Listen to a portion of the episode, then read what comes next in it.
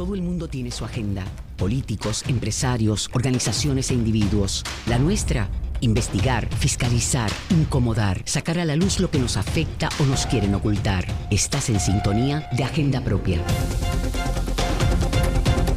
Saludos y bienvenidos y bienvenidas a otra edición de Agenda Propia. Yo soy Damari Suárez y como de costumbre les invito a acompañarme a esta hora en el único programa en la radio puertorriqueña especializado en la investigación a fondo y en la fiscalización. Agenda Propia es un espacio semanal producido por el Centro de Periodismo Investigativo en el que se discute de manera crítica el quehacer noticioso, económico y social del país. Manténganse informados sobre nuestras investigaciones buscando nuestra página www.periodismoinvestigativo.com y también nos pueden encontrar en las redes sociales, tanto en Twitter como en Instagram y en Facebook como arroba CPIPR.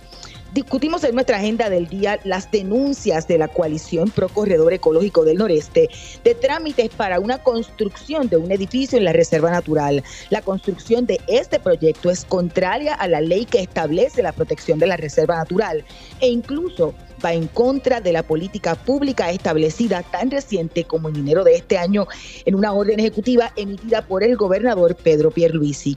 Además, Empieza hoy la cumbre internacional de la afrodescendencia, un tema muy pertinente en un país en el cual se margina por raza y color de piel. Vamos a poner el foco en el racismo entre la familia, el racismo en los medios y una publicación que busca romper con la falta de visibilidad de los negros y negras en este país. Iniciemos Agenda Propia. Esta es La Piedra en el Zapato el periodista del Centro de Periodismo Investigativo, Víctor Rodríguez, ha dado seguimiento al proceso de aprobación de permisos y la conservación de áreas naturales protegidas. Saludos, Víctor. Bienvenido a Agenda Propia. Saludos, Tamari, y saludos a todas las personas que nos están escuchando. E, esta situación que denuncian hoy desde la coalición Pro Corredor Ecológico del Noreste guarda mucha relación con los hallazgos de, tu, de tus investigaciones sobre la aprobación de permisos acelerada que ha estado ocurriendo en la administración Pierluisi, ¿no? Sí, correcto. De hecho, este, cuando miramos los datos de esta investigación que nosotros publicamos en enero eh, y, y los comparamos con la denuncia que está haciendo hoy la coalición, vemos que en efecto es, es un ejemplo más de esta situación que para expertos, expertas y científicos y científicas han manifestado con mucha preocupación. Entonces, donde se sigue impulsando un modelo de desarrollo mm, más, eh, donde se prioriza eh, la construcción y la colocación de cemento, eh, sobre todo en, pueblos costeros, versus la preservación ambiental o el desarrollo de proyectos que ayuden a mitigar eh, el aumento del nivel del mar y la entrada del mar a, estos pueblos y estas comunidades de las costas. En la investigación que publicaste en enero, se reveló que hubo un aumento de 29% en la concesión de permisos de construcción en pueblos costeros, nada más durante el primer año de la gobernación de, de Pedro Pierluisi. ¿Cuál es la tendencia o cuál ha sido la tendencia en la zona que comprende el corredor ecológico del noreste? Eh, este corredor, el corredor ecológico del noreste, comprende la zona de desde Luquillo, Fajardo y lo que se le conoce como la falda del Yunque, ¿no? O sea, de alguna manera toda esa esa esa zona que comprende eh, la parte que, que, está abajo de, del parque forestal. Mm. Eh, y en el caso específico de Luquillo, que es donde eh, radica la denuncia que, que hace pública hoy la, coalición Pro Corredor Ecológico del Noreste, eh, cuando miramos los datos de la concesión de permisos eh, otorgados por la Oficina de, de Gestión de Permisos, la OCPE, eh, vemos que específicamente en ese municipio de, de Luquillo se ha visto un aumento de aprobación de permisos de construcción de un 27%. Eh, cuando se miran la cantidad de permisos que se concedieron en el año 2015 versus la cantidad que se que se concedieron en el 2021. Eh, obviamente siempre nos gusta hacer la aclaración eh, de por qué solamente tenemos los datos hasta 2015 y es que precisamente para esta investigación que publicamos en enero, la oficina nos aclaró que debido a una migración que hubo en el sistema eh, digital donde ellos eh, tienen digitalmente todos, perdón, eh, todos los permisos, solamente tienen hasta 2015, 2014 hacia atrás, pues, pues, pues no tienen todos los datos. Así que un poco para, para aclarar por qué es que hacemos la comparación de los datos hasta ese este, ese año. Pero volviendo a lo que comentaba ya tu pregunta, pues específicamente en ese en ese municipio de, de Luquillo, que es un pueblo costero, se ha visto un aumento de 27% eh, en, la en, la, en la otorgación de, de, permisos de construcción. Wow, wow. la administración de turno no ha hecho una, qué sé yo, como una expresión bien clara de, cuál es su política pública ambiental, especialmente en el tema relacionado a, las costas. Eh, ¿Crees que esta denuncia que hace el corredor ecológico puede ser una coalición, puede ser un reflejo de esa ambivalencia? Eh, el pasado año, en el 2021, que el primer año de la administración de, de Pedro Pierluisi, eh, con toda esta, esta polémica que surgió en, en, el, en, el, en, el edificio de Sol y Playa en Rincón por la reconstrucción que se pretendía hacer de la piscina que se había eh, destruido luego del paso del huracán María, ah, hubo un interés desde Fortaleza de mover la discusión eh, y de que se tomaran acciones y por eso el gobernador solicitó al Comité de Cambio Climático que aceleraran la parte de, de buscar opciones para para identificar qué se puede hacer con la mitigación, para, para mitigar la erosión costera y también por la entrada de, del mar eh, debido al cambio climático. Eh, ya como, como está en el récord público y como reiteradas veces se ha dicho incluso en este programa, pues eh, la coalición entregó sus recomendaciones 103.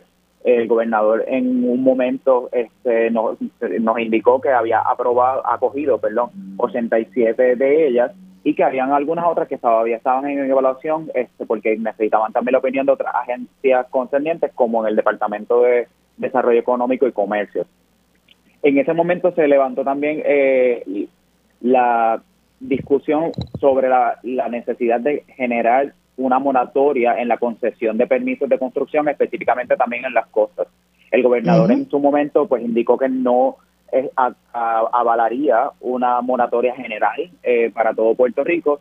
No descartó que fueran eh, moratorias eh, focalizadas, pero todavía no ha pasado nada nada ahí. Y de hecho, en una entrevista reciente que, que, tuviste aquí en, Agenda Propia con, Rafael, con el profesor Rafael Méndez Tejeda, que forma parte de este comité, él nos aclaró y nos indicó que hasta a raíz de la publicación de la investigación del CPI en la que se evidenció este aumento desproporcional de, de la concesión de permisos, ellos todavía no han recibido ningún tipo de, comentario eh, o algún tipo de instrucción incluso eh, por parte de Fortaleza sobre qué otras medidas eh, de alguna manera se puedan tomar para evitar que este tipo de situaciones ocurran o incluso pues seguir moviendo la discusión, el debate y la reflexión respecto a estas situaciones. Entonces hoy nos encontramos con esta denuncia que hace la coalición y de alguna manera pues nos pone en evidencia que, se sigue y que parece seguir priorizando este modelo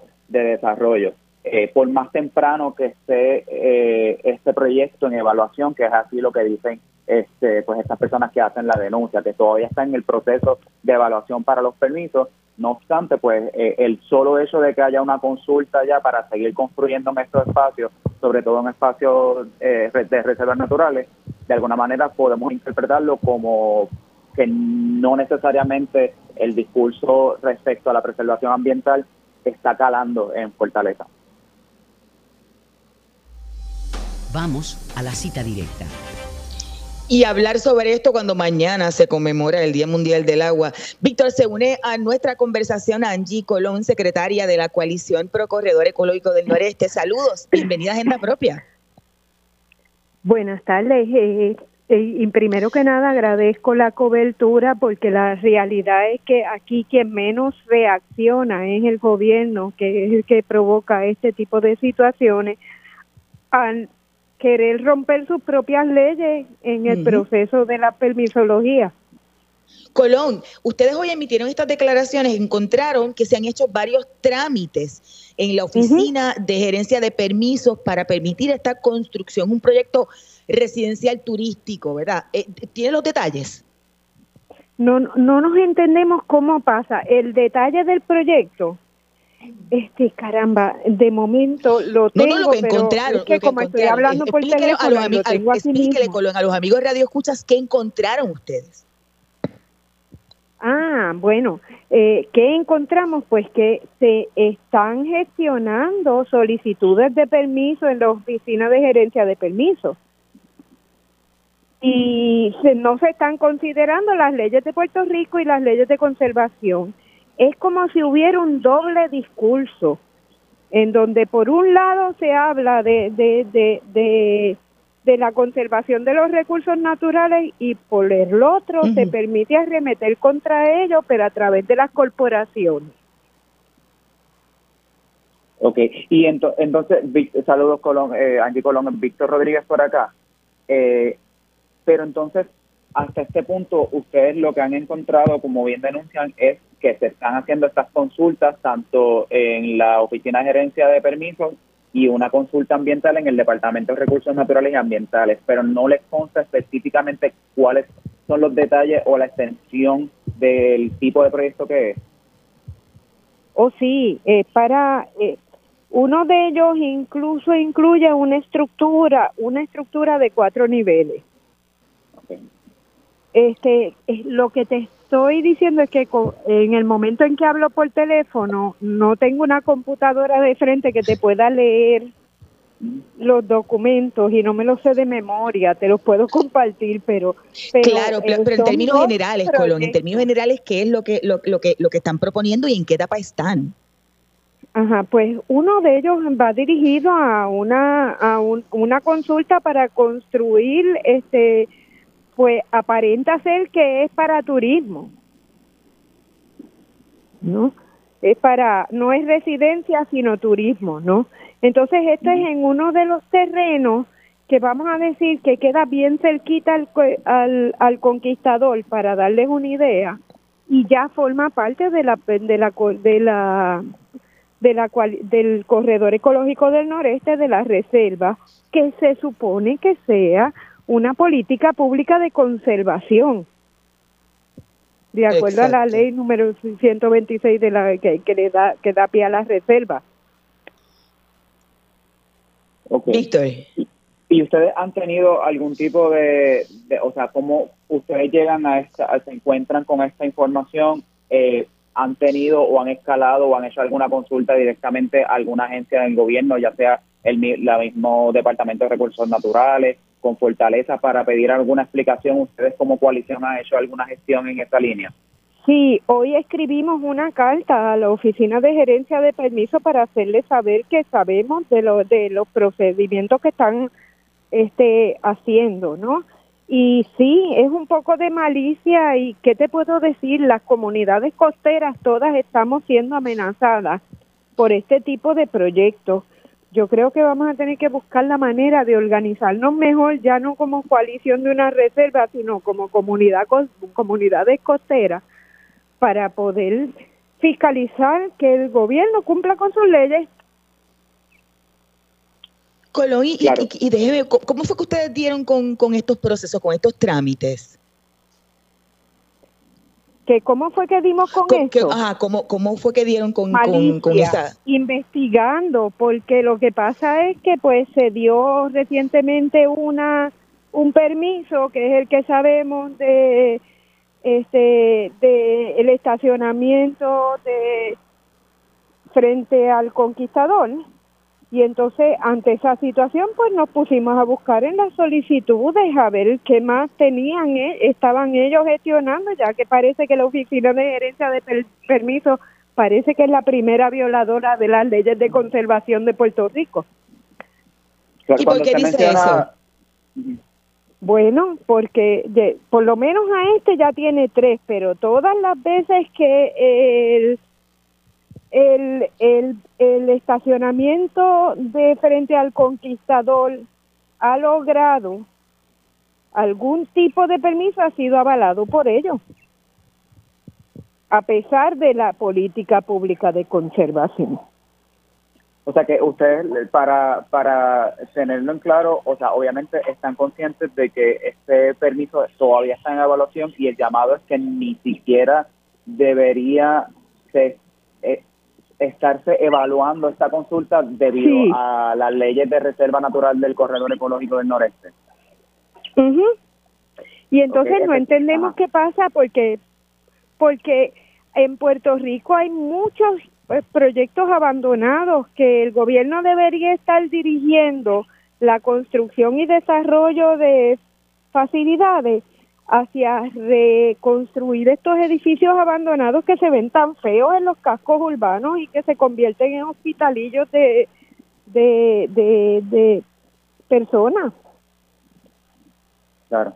En la, en la denuncia que ustedes eh, eh, compartieron hoy con, con los medios, indican que en esta zona que comprende aproximadamente 3.000 vueltas de terreno, eh, se han encontrado y se han documentado presencia de sobre 865 especies de flora y fauna. Eh, además del impacto a lo que es eh, eh, el, estos, estos ecosistemas, mencionaba también que ustedes como comunidades de costeras también se, se, sienten amenazadas. Específicamente, porque cuál, cuál, ¿cuál sería la amenaza que ustedes entienden que, que ya sería a los individuos específicamente de que se sigan construyendo en esta zona? Bueno, porque lo que pasa es que el proceso, pues, pues Puerto Rico, la mayoría de las elevaciones y montañas, colinas quedan en el centro de la isla. Los ríos corren del centro, en su mayoría, hacia las costas. Eh, eh, cada vez que se hace una construcción y no se contemplan las debidas, eh, que en la mayoría de los proyectos ni siquiera se mencionan, los debidos desagües y procesos de canalización del agua, porque cada vez que tú pones cemento sobre una tierra, le, la, eh, esa, esa propiedad pierde la porosidad que le permite absorber el agua cuando llueve. Así que se vuelve escorrentías hacia otro lado, salen de ahí y casi siempre terminan en las comunidades costeras inundándolas. Sí. ¿Cuáles son sus expectativas con relación a, la gestión de que, vaya a hacer el secretario de Recursos Naturales y Ambientales, Rafael Machalgo, con esta consulta específicamente, o sea, tomando en consideración pues toda todo el récord que, se ha venido eh, estableciendo con la función eh, de Machalgo en esta agencia? O sea, ¿cuáles son las expectativas específicamente con el DRNA en estos momentos? Nosotros tenemos de verdad las expectativas de que esta denuncia, porque pues muchas veces se, se, reacciona más a la denuncia que a la ley, este, que esta denuncia eh, haga que lo piensen dos veces antes de considerar darle ese permiso. Pero también estaremos pendientes y se lo estamos advirtiendo porque si, si, si ellos terminan haciendo algo en contra de la ley, pues entonces también nosotros terminaremos tomando las medidas necesarias para pararlo, así sea eh, demandas, lo que sea. Esta construcción eh, o sea, va en contra de la ley de, protección de reserva. Eso, eso, no se puede construir ahí, en, el terreno donde está ubicado. Supone que se pueda construir bajo la ley actual y bajo las calificaciones de pisos del, del plan sectorial que es el último reconocido porque el plan conjunto se declaró nulo por, por el tribunal. Víctor. la, finalidad de, los planes de uso es precisamente plan, eh, eh, de permitirle a un pueblo determinar los usos adecuados que quiere dar según según su visión de futuro el no tener un plan de uso y no seguirlo, lo que hace es que pone en, eh, pone en un plato, eh, sirve en un plato eh, a los desarrolladores para que se sirvan sobre lo que desean a costa del pueblo y a costa de la planificación de un pueblo. Ok, ustedes también mencionan en la denuncia que, que, que este tipo de consultas aunque no se les dé paso al final, eh, el hecho de que se esté haciendo este trámite va en contrario también a la orden ejecutiva 2022-004 que firmó el gobernador Pedro Pierluisi para proteger el bosque nacional del yunque y los ecosistemas que ubican en sus inmediaciones. Este, y ya vemos cómo este tipo de consulta de alguna manera pues va en contrariedad a esa a esa orden ejecutiva o sea este cuál cuál cuál es el llamado específicamente ya no necesariamente a las agencias que están en la evaluación sino al gobernador eh, eh, basado en, en, sus mismas palabras no en la misma gestión que él ya había hecho con esta orden ejecutiva de enero. Lo primero que yo le pediría a la oficina de gerencia de permiso es que detenga el proceso de permisología y empiece a relacionarse mejor con las leyes de Puerto Rico para que pueda darlo basado en los criterios que deben prevalecer.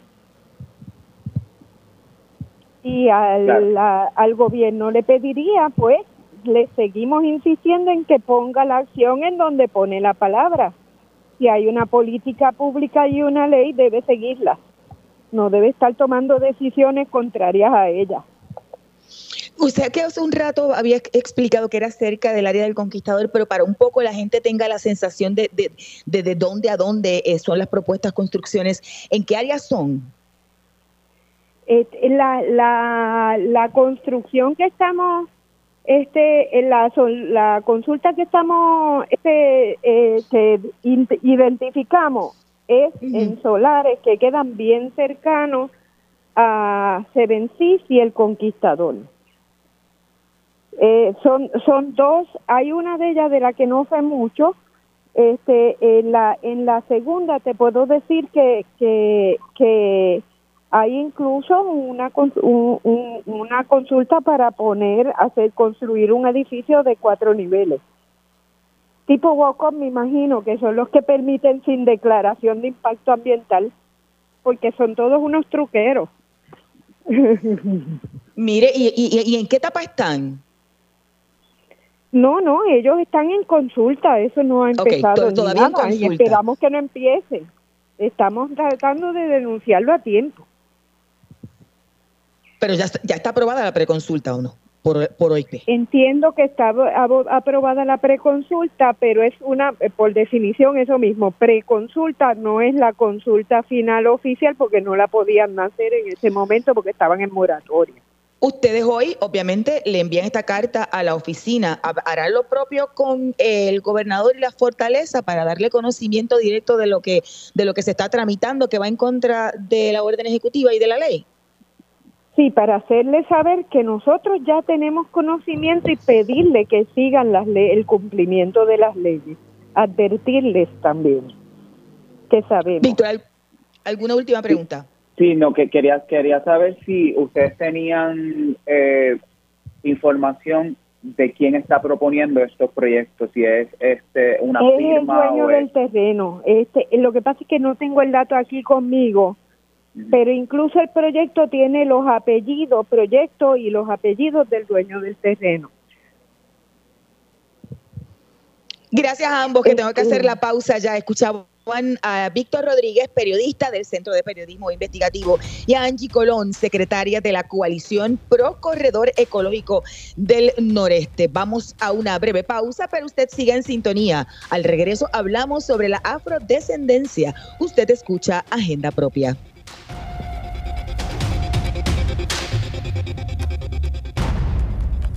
Agenda Propia regresa en breve. Ya regresamos con Agenda Propia. Y estamos de regreso en Agenda Propia, el programa producido por el Centro de Periodismo Investigativo. Yo soy Damari Suárez y les recuerdo siempre buscar nuestras historias en periodismoinvestigativo.com, en las redes sociales del centro, así como en nuestro portal de fiscalización, loschavosdemaria.com.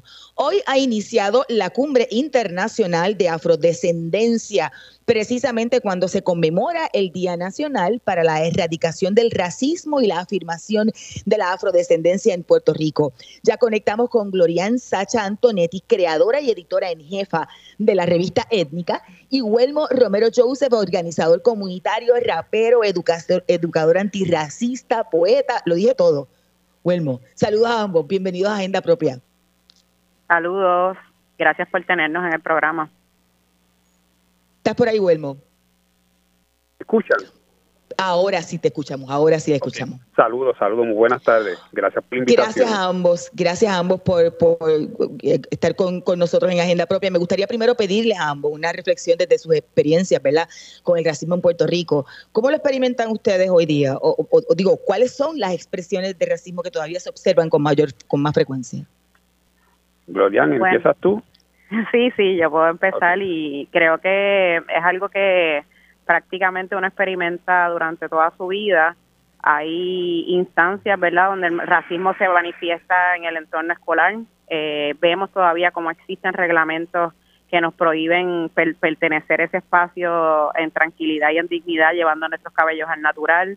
Lo mismo pasa en, en el área laboral. Hay cada vez menos también oportunidades de trabajo y, de acceso, ¿verdad?, a distintas oportunidades para garantizar la seguridad económica de las personas negras y afrodescendientes en el país. Así que se manifiesta de muchas, de muchas maneras y particularmente que es el tema que personalmente he estado trabajando hace unos años y también sé que Huelmo comparte esa inquietud conmigo, es la representación ¿verdad? en los medios de comunicación y las conversaciones donde sabemos que lamentablemente hay una sociedad que niega la existencia de racismo eh, y va desde experiencias personales, intrafamiliares, pero también institucionales, donde sabemos que hay unas políticas eh, públicas que en vez de crear espacios y oportunidades para nosotros, se nos restan eh, oportunidades para vivir en dignidad y, y vivir en bienestar. Sí, y, y este añado a lo que dice la compañera que este, esta manifestación de racismo también se da desde la omisión, pues, el, el, hecho de invisibilizarnos, entonces ya ahí hay una manifestación de racismo o el hecho simplemente de, de darte el permiso, por ejemplo, de venir aquí al municipio de Loíza donde yo trabajo y extraer tierra, racismo ambiental de, de, un lugar donde entonces nadie sabe por qué extrajeron tierra, para qué se va a utilizar la tierra o, por, por lo, lo mismo, la infraestructura o, lo difícil que es transitar por aquí por la por la 187, pero sin embargo tener miles y miles de personas que vienen aquí a consumir y, puede puede ser claro que aporten al turismo, pero qué pasa con la geografía del lugar y qué pasa con los accesos, así que tiene que ver como dice Glorian con la representación cómo se nos presenta, pero también con la omisión de por qué no estamos en distintos espacio, este, y digo espacio de poder porque en el poder no es algo malo, simplemente es que tiene que estar bien repartido. Y no, y no, y no pedimos estar en estos espacios por una cuestión de cuota, porque es una cuota de que tienen que haber personas racializadas como negras, sino que tiene que ver con una cuestión de acceso también, este, y eso pues te, te iría no hacia atrás, hacia la educación, el tipo de educación que tenemos, etcétera, etcétera lo que uno podría pensar es que ya en pleno siglo XXI, ¿verdad? Esto no deberíamos ni estar hablando de esto, y mucho menos en una isla, en una isla caribeña. O sea, eh, realmente hay varios espacios eh, donde se da el racismo institucionalizado, pero todavía se encuentran en otros espacios más íntimos. La pasada semana, eh, Huelmo hablaba sobre el racismo intrafamiliar y, y yo preguntaba, ¿es más común de lo que uno se pudiera pensar? Sí, lo, lo, que sucede es que cuando hablamos de racismo intrafamiliar, también yo pues siempre hago el señalamiento que yo no puedo hablar de racismo intrafamiliar si no hablo del racismo sistémico del Estado, porque prácticamente el racismo es una práctica, este, una especie hasta de dogma, que entonces las personas racializadas como negras lo hemos internalizado y eso que, que tú te creíste, ¿no? Que tú te creíste todo el tiempo que te han dicho que, que, que la diferencia tiene un juicio valorativo de inferioridad, pues eso tú mismo lo practicas en tus espacios más íntimos y también en los espacios de socialización, como en la escuela, como en la iglesia, como, como son los mismos medios de comunicación, espacios donde nosotros aprendemos a cómo ser y estar en, en el mundo. Pero el racismo este intrafamiliar, pues sí, se da en, algunos espacios, porque entonces, pues nuestros padres o, o nuestras generaciones, pues también lo vivieron y hasta a veces tú puedes decir que hasta para protegernos, nos dicen unos, unos comentarios y nos dicen pues no traigas una persona negra a tu casa o, o, por lo menos cásate para mejorar la raza, pero tenemos que entender que eso está dentro de un contexto de un racismo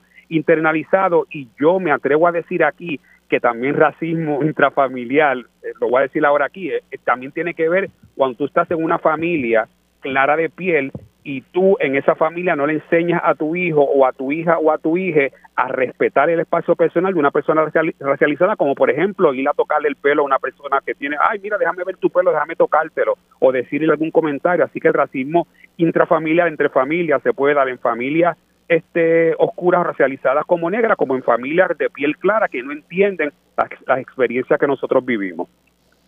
Glorian, eh, en, la edición de, Revista Étnica coincide con esta semana, con esta cumbre, ¿verdad? Y, y, ustedes han presentado los hallazgos de una investigación. ¿De qué se trata? Pues mira, nosotros estuvimos haciendo un análisis reconociendo la falta de estadísticas eh, sobre ¿verdad? las personas negras, pero particularmente las mujeres y ser negras, cómo se viven las violencias desde otra desde otras perspectivas, ¿verdad? Eso que puede mencionar Huelmo, el asunto de que te pueden tocar el pelo, eh, también se, se lleva a nuestros cuerpos, ¿verdad? Somos hipersexualizadas, fuimos violentadas, ¿verdad? Para sostener un sistema eh, racista, esclavista, capitalista, colonial, eh, y eso tiene una incidencia en cómo nosotras como mujeres navegamos eh, este nuestro país y nunca se había hecho una mirada desde un ejercicio periodístico e investigativo a los feminicidios y reportes de las mujeres y niñas desaparecidas en el país. Eh, y realizamos una investigación desde Revista Étnica utilizando una metodología de escala de color de piel que ya había sido implementada por eh, profesionales e investigadoras como Marilu Franco Ortiz y Salgodro del Instituto eh, de Investigaciones Interdisciplinarias de la Universidad de Puerto Rico en Calley. Hicimos un ejercicio de recopilar las fotografías de mujeres eh, que habían sido asesinadas y también niñas y mujeres desaparecidas en el país. Y vimos que en esas dos instancias, tanto en los feminicidios como también en las niñas y mujeres desaparecidas, sobrepasa el 60% de mujeres que son evidentemente negras. Eh, y para nosotros, pues obviamente es preocupante y es importante, ¿verdad? Tenemos, estamos hablando de que estamos en un estado de emergencia en cuanto a los feminicidios, la violencia de género, eh, pero para nosotros también es importante mirar otras interseccionalidades, como cuál, cuál es la experiencia de mujeres evidentemente negras, cuál es la experiencia de mujeres migrantes, cuál es la experiencia de mujeres negras trans, eh, en cuanto a las violencias que se ejercen desde el Estado. Eh, así que para nosotros era importante hacer esta investigación. Estamos innovando desde, el espacio periodístico con la intención de que más organizaciones, grupos, comunicadores, todas las personas que trabajan en el ámbito social ¿verdad? del país puedan ver estas investigaciones y decir, es importante mirar las condiciones de las mujeres negras, es importante mirar las condiciones de las personas negras en general en Puerto Rico, y nos estamos sumando, pues claro que sí, a los, a los ejercicios, ¿verdad?, que se están haciendo desde distintos sectores en el movimiento antirracista del país.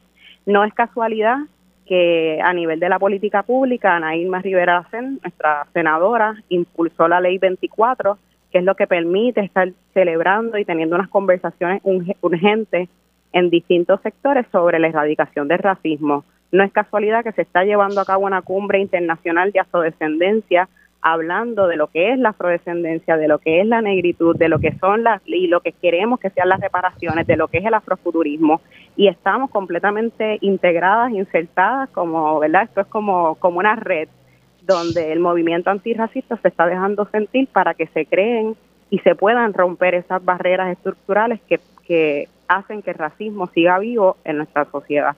Así que aquí estamos sin entrar en, ¿verdad? En, darle anuncios a nadie, pero sí he visto eh, más, eh, más prominencia en diferentes mercados que tradicionalmente no miraban a los rizos como, como un orgullo de sus rizos. Y, eso me parece una, una transición enorme al, a lo que se veía antes, ¿verdad? Con, con, el asunto del, pelo lacio, el, eh, es el mejor. Quizá una reflexión final cada uno a, a la luz de esa, de esa cumbre que se está dando durante esta semana.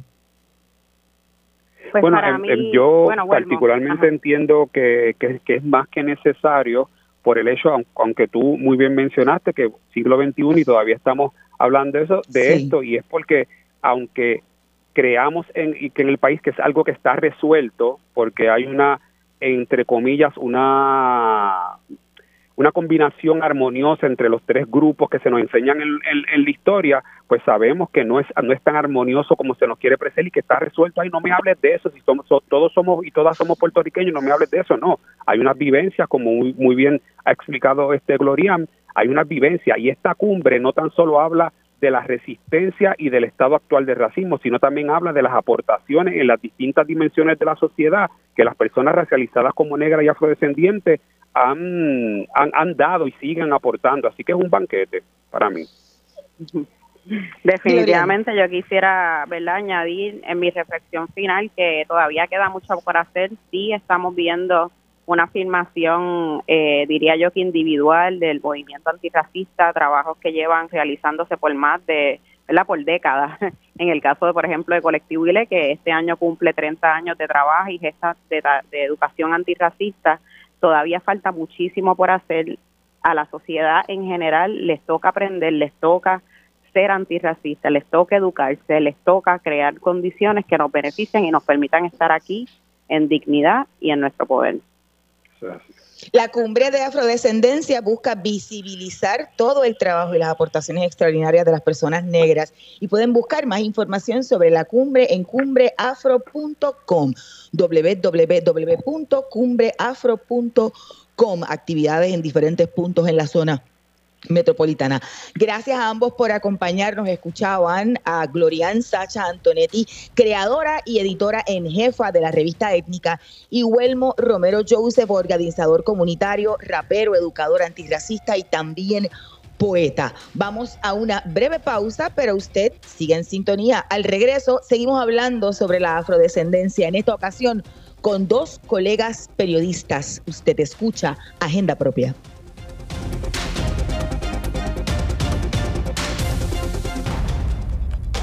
Agenda Propia regresa en breve. Ya regresamos con Agenda Propia. Y estamos de regreso en Agenda Propia, el programa producido por el Centro de Periodismo Investigativo. Yo soy Damari Suárez y siempre les recuerdo que busquen nuestras historias en periodismoinvestigativo.com en las redes sociales del centro hay también que miren nuestro portal de fiscalización, loschavosdemaria.com. Como parte de la Cumbre Internacional de Afrodescendencia, eh, hoy un lunes a las 7 de la noche en el Archivo General de Puerto Rico se llevará a cabo el conversatorio Historia de una invisibilidad en los medios. El conversatorio será moderado por Sandra Rodríguez Coto y contará con la participación de un panel integrado por Julio Rivera Saniel, Judith Felicier, eh, Pedro Rosanales y Benjamín Torres Gotay. De hecho, ya conectamos con Sandra Rodríguez Coto y Julio Rivera Saniel. Bienvenidos ambos a Agenda Propia. Buenas tardes, gracias por la invitación. Qué chévere conectar con ustedes y poder hablar. Saludos, Julio, y muchas gracias también a Sandra. Eh, eh, ¿me, pueden, ¿Me pueden hablar un poco antes de hablar de, lo, de, esta noche, de sus experiencias? Este, me parece que la cumbre arranca desde, ya con, muchos temas, desde muchos ángulos. El de ustedes esta noche me parece importantísimo. Eh, Julio, ¿empiezas tú o empiezo yo? arranca tú, ahora arranca tú. Bueno, eh, eh, yo gracias Damaris, a ti Julio también mis cariños siempre y a todos los compañeros en Radio Isla también. El, sí, la cumbre comenzó ya, eh, por desgracia no pude estar en los primeros eventos, pero he visto algunos de los audios y de los videos y me parecieron fundamentales y, y excepcionales, sobre todo el mensaje que dio la vicepresidenta de Costa Rica que está en Puerto Rico y también Susana Vaca y la dedicatoria que hubo de, esta, de este Congreso. Eh, en otras ocasiones se han ido celebrando, pero esta es la primera vez que se hace el Congreso ya establecida la ley para la, erradicación del racismo. Así que estamos viviendo unos momentos, me parece que bien importantes en términos de, de lo que es el, lograr la representación, la equidad y más que nada el respeto a la dignidad de todo ser humano, que en este caso somos los afrodescendientes y, me parece que es un momento clave y yo tengo muchas expectativas para el conversatorio que tenemos esta noche. Qué bien. Una reflexión general, Julio. Pues mira, eh, decía Sandra con mucha razón que, es un momento de, amplia reflexión y yo creo que el tema de las comunidades negras y, y, todo lo que les rodea han logrado mucha prominencia en espacios que no eran los típicos, tal vez por razones que no son las que desearíamos, ¿verdad? Pero eh, luego del caso de Floyd en Estados Unidos, eh, hubo un empuje, un empujón para la discusión de estos temas y hasta el reconocimiento de la existencia del problema, que mucha gente eh, se planteaba como que era inexistente, sobre todo en el caso de Puerto Rico, ¿verdad? Hay esta percepción de que es un asunto resuelto, por lo que, como escuchaba yo a Huelmo más temprano decir, pues como se supone que somos una mezcla de tres razas, pues como estamos mezclados, aquí no hay ningún tipo de problema y cuando uno plantea que hay que, pudo haber el tema racial eh, como, como un asunto a discutir, eh, te dicen, no, no, yo no tengo ningún problema, no hay racismo este, si mi abuela era negra o tengo un primo negro, etcétera, ¿no? Em, y, la verdad es que hay muchos asuntos que hay que continuar discutiendo y me parece interesante y pertinente que se quiera discutir el asunto desde la perspectiva de los medios de comunicación, sobre todo aquellos que, que tienen el componente visual, particularmente la televisión, porque em, yo creo que existía una regla no escrita, ¿verdad?, de que de que el, negro o negra no estaba bienvenido a la televisión eh, siempre que, o a menos que fuera exclusivamente para eh, ser visto como una figura vinculada al tema deportivo, cultural o folclórico, ¿verdad? Y yo creo que hay que comenzar a discutir eso con detenimiento. Vamos a hablar de eso.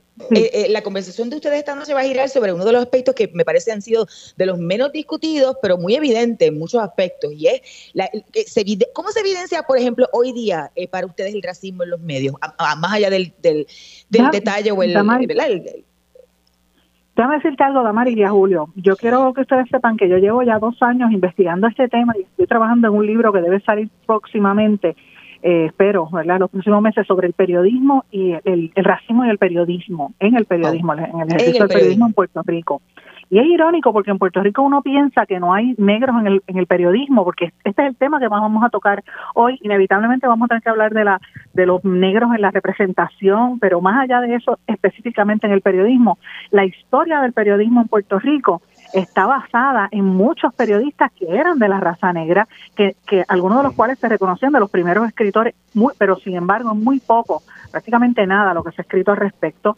Solamente hay un libro del siglo de, de, la literatura del siglo XIX, lo escribió Ramos Perea, pero hay muy pocos artículos y una serie de cosas más recientes, eh, pero realmente no hay nada al respecto. Y mucho de lo que se refleja en los prejuicios sociales y en la falta de eh, representación y más que nada en los estereotipos también, en la cobertura noticiosa, en los temas que se abordan y cómo se aborda la noticia también, tiene que ver con el aspecto del, del, racismo.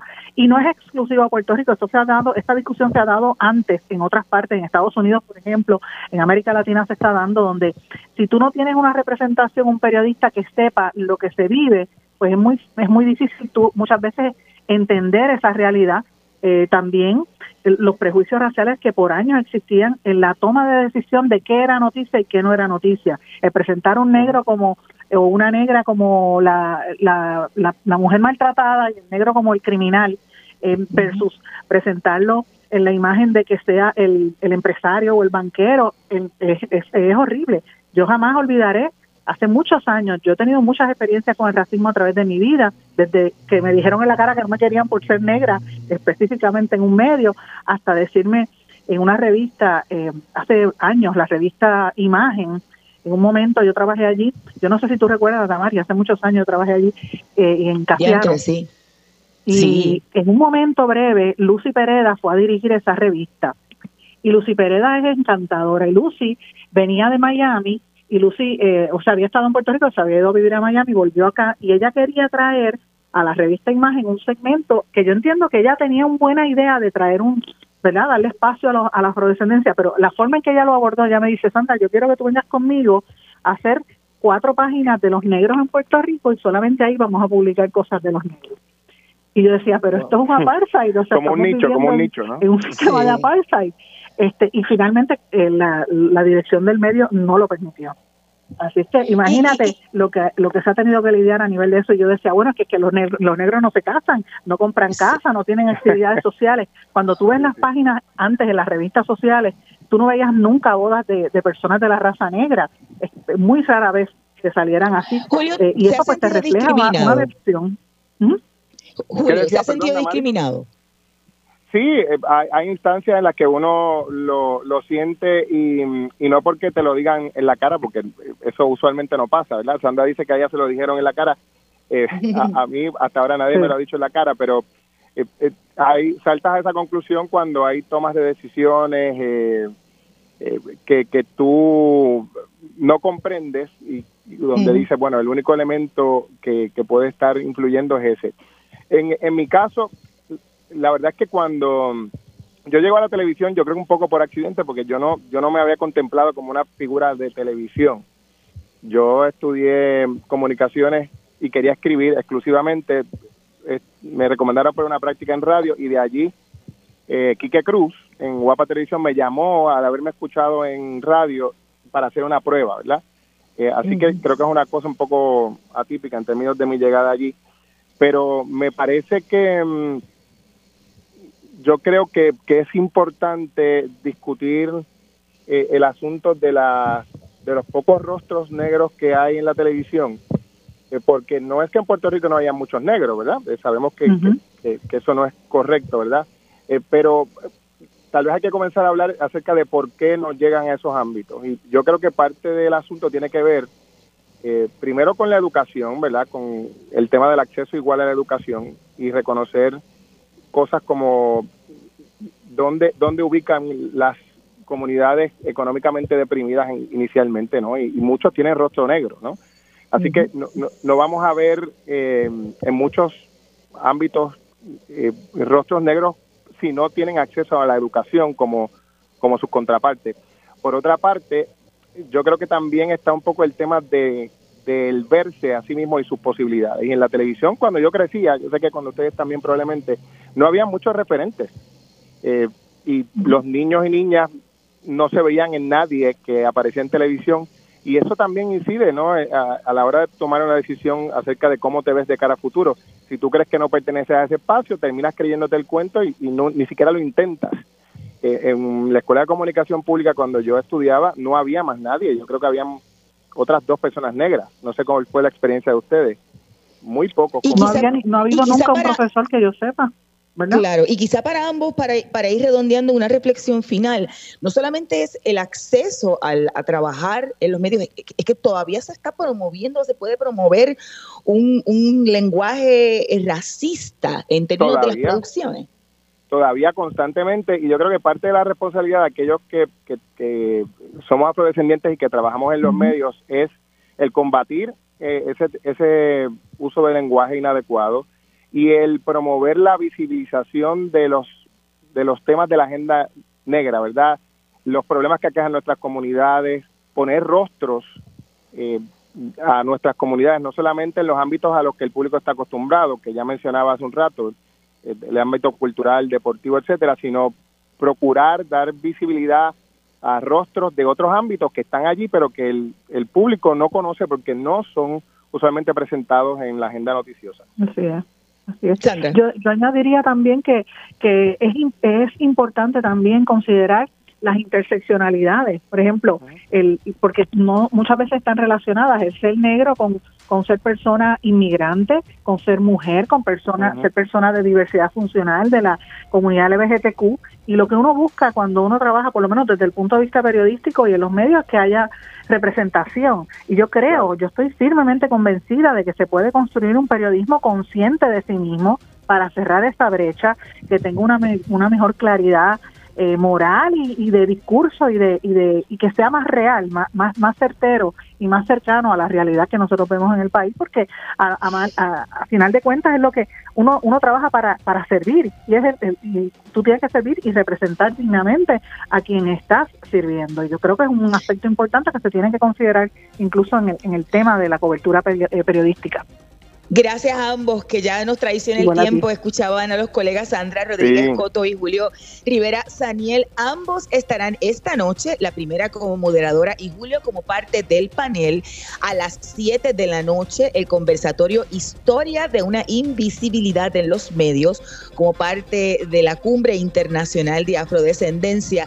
Físicamente, el, conversatorio se hará en el archivo general en Puerta de Tierra. Sin embargo, las plataformas digitales y las redes sociales de la eh, cumbre estará transmitiendo en sus diferentes redes sociales los diferentes conversatorios, incluyendo este hoy a las 7 de la noche. Como de costumbre, les recuerdo buscar nuestras historias en periodismoinvestigativo.com y suscribirse a nuestro boletín para que reciban en su correo electrónico nuevas investigaciones y contenidos. En periodismoinvestigativo.com pueden visitar también el kiosco virtual del centro y adquirir nuestros artículos. Gracias por la sintonía, los esperamos la próxima semana. Hasta aquí, Agenda Propia.